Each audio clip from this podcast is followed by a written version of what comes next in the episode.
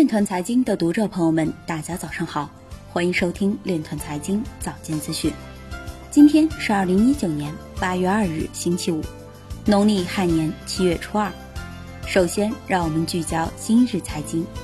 欧盟委员会表示，要确保有公共措施以公平的方式支持区块链发展。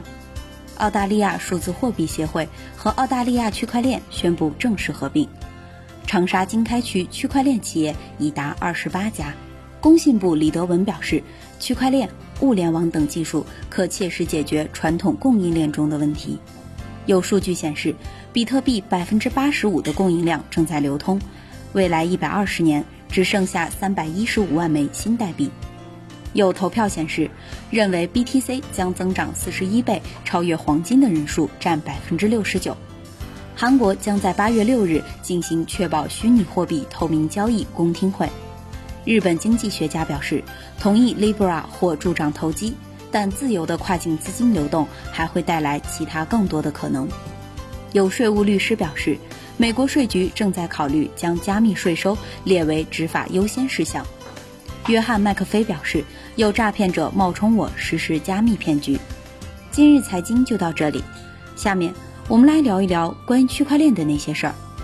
据新京报消息，七月三十一日，西南财经大学普惠金融与智能金融研究中心副主任陈文接受采访时表示，Libra 直接触及的是个人和企业部门，在跨境支付结算领域具有较大的优势。美国的移动支付的便捷性是远远不如中国的。在支付宝、微信支付已经非常方便时，Libra 在中国作为支付结算工具的发展空间其实并不大。他还指出，像这样的互联网巨头，腾讯、阿里也都有相当规模的用户数。如果这些全球的互联网巨头都发行自己的虚拟数字货币，就会替代法币的应用场景。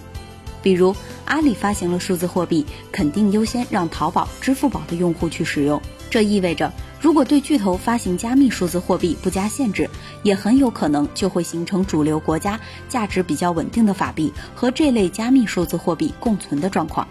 在一些通货膨胀特别严重的国家，老百姓不愿意用法币，但是因为美元的兑换被管制住了，就很有可能去使用像 Libra 的加密数字货币。